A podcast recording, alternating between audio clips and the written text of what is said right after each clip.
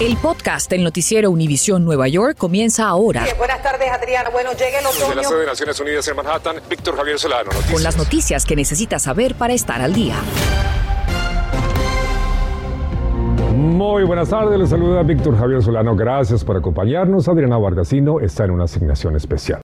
Y en medio de la ola de violencia armada en la ciudad de Nueva York, la policía reveló hoy sus datos más recientes sobre la criminalidad. De acuerdo al reporte desde el mes de enero hasta marzo, se confirmaron 283 tiroteos que dejan 311 víctimas. En ese mismo periodo, pero en el 2021, se registraron menos tiroteos, un total de 222 pero el número de víctimas fue mayor, 345. Gary Merson estuvo en la conferencia de NYPD en el Bajo Manhattan y tiene el balance de las primeras semanas de plan anticrimen de la ciudad.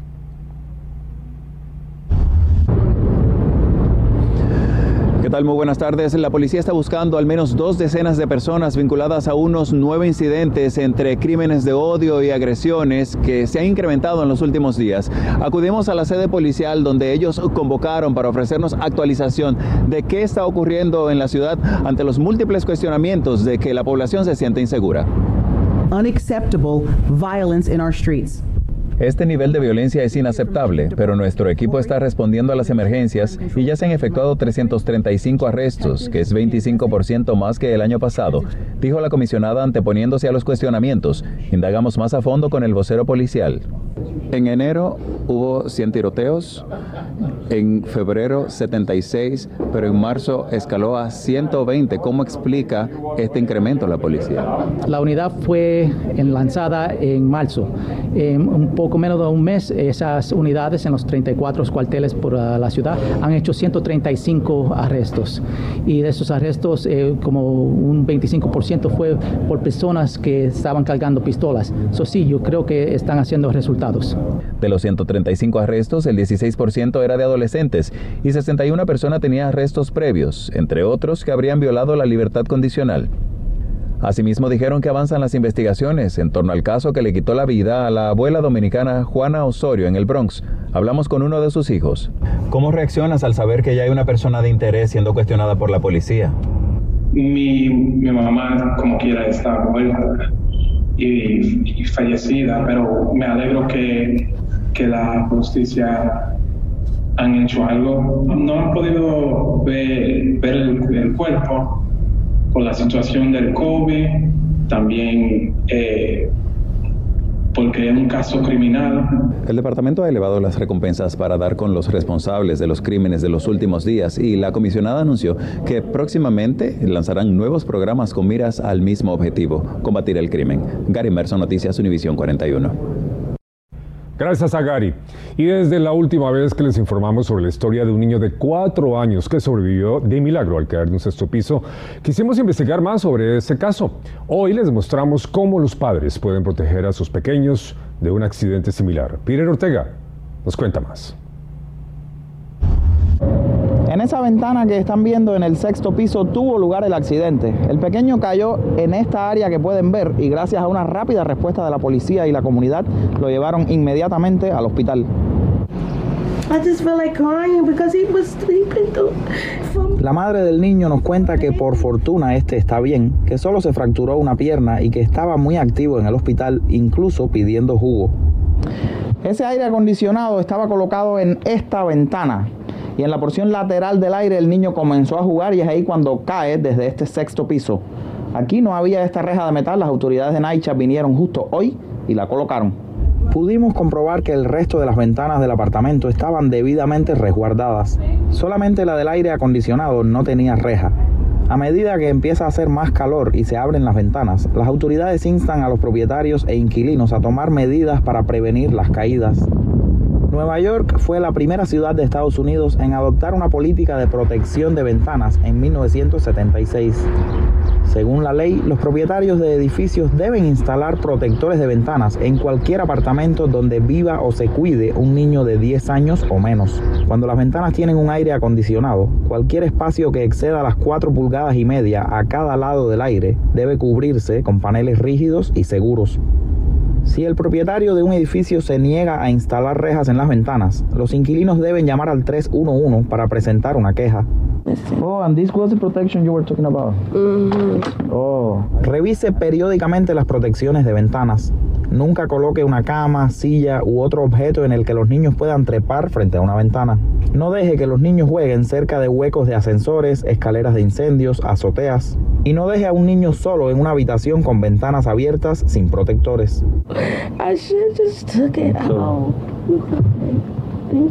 En el Bronx, Peter Ortega, Noticias Univisión 41.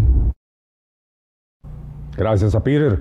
Y un dramático video revela el momento en que un sujeto echa gasolina sobre el piso dentro de un bar donde Prende en fuego el lugar y se da la fuga dejando a dos jovencitas heridas. Ocurrió el 3 de abril hacia las 9 y 20 minutos de la noche en el Rush Bar de Bushwick en Brooklyn. Las víctimas de 25 y 23 años fueron hospitalizadas y están en condición estable con quemaduras menores en el cuerpo. El sujeto es descrito de 20 a 30 años, cerca de 5 pies y 9 pulgadas de estatura, 180 libras de peso. Si sabe algo sobre el caso, puede llamar a la línea confidencial de la policía 1 57 pista. Las acciones en el día 41 de la invasión a Ucrania se enfocan directamente en la familia de Vladimir Putin. Al tiempo que las atrocidades denunciadas el fin de semana pasado en la localidad de Busha desatan otra serie de acciones en Europa y en Estados Unidos para cerrarle el paso a las finanzas de Rusia. Las dos hijas del gobernante ruso fueron sancionadas por la Casa Blanca, mientras que la Unión Europea planea hacer lo mismo. Tras el retiro de las tropas rusas del norte de Ucrania, ahora estarían dirigiéndose al sur y el este del país. Estás escuchando el podcast del noticiero Univisión Nueva York. Según un reporte de la organización Legal Aid Society, junto a otras que defienden los derechos de los inquilinos, el desproporcionado aumento de demandas que buscan la expulsión de sus viviendas es consecuencia de la pandemia y afecta especialmente a minorías de bajos recursos, especialmente a afroamericanos y latinos. Estima que hay 200.000 casos de desalojo pendientes en cortes y alrededor de 7.000 que son presentados cada mes.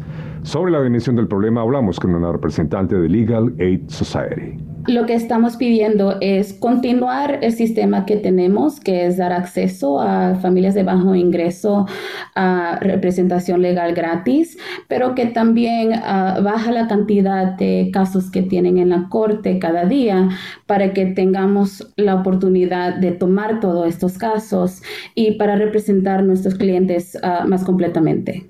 El reporte de las organizaciones indica además que en el año 2013 solo el 1% de los inquilinos contaba con representación legal ante las Cortes. Para el 2021 esa cifra subió al 100%, lo que permitió que el 84% de los inquilinos ganaran sus casos y los desalojos se redujeran en un 30%.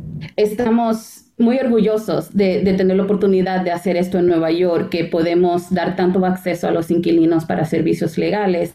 Hicimos mucho para prevenir desalojos para inquilinos y estamos y vamos a seguir haciendo ese trabajo. A pesar de los avances, el reporte de Legal Aid Society dice también que cerca de 700 mil inquilinos en Nueva York están atrasados en el pago a sus caseros y enfrentan el desalojo.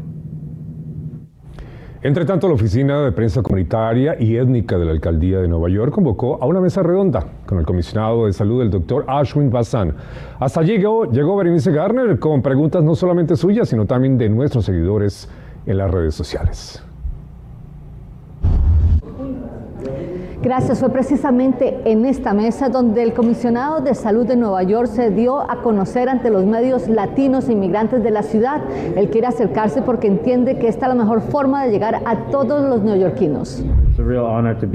El nuevo comisionado agradeció a la prensa por el rol de mantener a las comunidades de otras lenguas informadas durante la pandemia. El doctor Bassan, quien es hijo de inmigrantes de la India, tiene una vasta experiencia. Trabajó con la Organización Mundial de la Salud con el tema del SIDA y como presidente de la organización de Fountain, que ayuda a personas con problemas mentales, por lo cual está comprometido a solucionar la situación de los desamparados de la ciudad. Es una prioridad Número uno, conectar a estas personas con los recursos que necesitan. Invitamos a nuestros televidentes por las redes sociales a que nos enviaran una pregunta para el comisionado. De las preguntas que recibimos por Instagram, por lo menos tres eran sobre la salud mental de nuestros niños, así que esto fue lo que le preguntamos al comisionado. Gusto en conocerlo. ¿Cómo podemos ayudar a nuestros niños y adolescentes a sobresalir de esta pandemia? Soy un padre, tengo tres niños. Mi familia experiencia efecto secundario de la salud mental en mi casa cada día. So, es un problema muy pragmático, real en mi vida. Nos contó que fue las señales de ansiedad y tristeza lo que notó primero en sus hijos y reconoció que la falta de recursos es un problema en nuestro sistema. Le preguntamos qué pueden hacer aquellos que no tengan cobertura médica y necesiten asistencia con la salud mental. El sistema público de, de salud um, es una opción. La otra opción es los el network de organización comunidades que tiene uh, programas y apoyo de salud mental. El comisionado no perdió la oportunidad para recordarle a los neoyorquinos la importancia de la vacuna, del booster y de solicitar las medicinas en caso de que se enferme de COVID. En la alcaldía, Berenice Garner, Noticias Univisión 41. Ya estamos en plena primavera. Además de ser el momento en que la naturaleza florece, también es el momento en que muchos decidimos limpiar nuestros hogares a fondo, deshacernos de objetos antiguos que ya no utilizamos o mudarnos. Pero ¿sabe usted cuál es la forma apropiada de descartar diferentes objetos y basura? Primero la ropa. Una buena forma de deshacerse de la ropa es mirar lo que no nos hemos puesto por más de un año. Si está en buen estado, no la bote a la basura. Hay muchas personas necesitadas que disfrutarán de sus prendas, así que llévenla a una iglesia, una organización caritativa o a uno de estos contenedores. Los electrodomésticos pequeños como las tostadoras, licuadoras, secadoras de pelo se pueden botar en la basura, pero tienen que ser en los contenedores para metal y plástico. Y si tiene baterías, no se olviden removerlas. Tienen que deshacerse de equipos electrodomésticos grandes como lavadoras y secadoras, refrigeradores y hornos, tienen que contactar al Departamento de Saneamiento para obtener una cita primero para remover el gas freón y luego para ser recogidos. Escanee el código que ve en pantalla para enterarse del procedimiento a seguir. Los aparatos electrónicos como televisores, pantallas y computadoras no se pueden tirar a la basura regular. Si lo hacen, pueden recibir una multa de hasta 100 dólares tiene que llevarlos a uno de los sitios para desechos especiales de la ciudad o a uno de sus eventos organizados. Hay uno en cada condado y pueden encontrar el más cercano escaneando el mismo código QR. Otra opción es contactar al fabricante. Los fabricantes y vendedores de electrónicos son requeridos por ley de aceptar estos objetos para reciclaje. Los sitios de desechos especiales también aceptan baterías de auto irregulares, aceite automóvil y otros líquidos de motor, bombillos fluorescentes, pintura de látex, neumáticos y cualquier objeto conteniendo mercurio. En cuanto a los muebles y colchones, se pueden colocar en la calle el día antes de la recolecta de basura a partir de las 4 de la tarde. Recuerden que los colchones deben ser envueltos en un plástico sellado antes. Cada edificio puede colocar un máximo de 10 objetos grandes por día. Antes de botar cosas a la basura, siempre considere donarlas. Si están en buen estado, aún pueden servirle a otra persona. Stephanie 10, Univisión 41. Este es el mes de la concientización sobre la conducción distraída y las autoridades del estado de Nueva York están enfocando sus esfuerzos para que evitemos accidentes. Esto como parte de una campaña nacional llamada You Drive, You Text, You Pay. Tan solo en el 2020, según cifras, hubo más de 100 accidentes mortales en el estado por errores de conductores. En el 2021, la policía emitió 24 mil multas por infracciones. Un total de 1.600 fueron por conducción distraída. Gracias por escuchar el podcast del noticiero Univisión Nueva York. Puedes descubrir otros podcasts de Univisión en la aplicación de Euforia o en univision.com diagonal podcasts.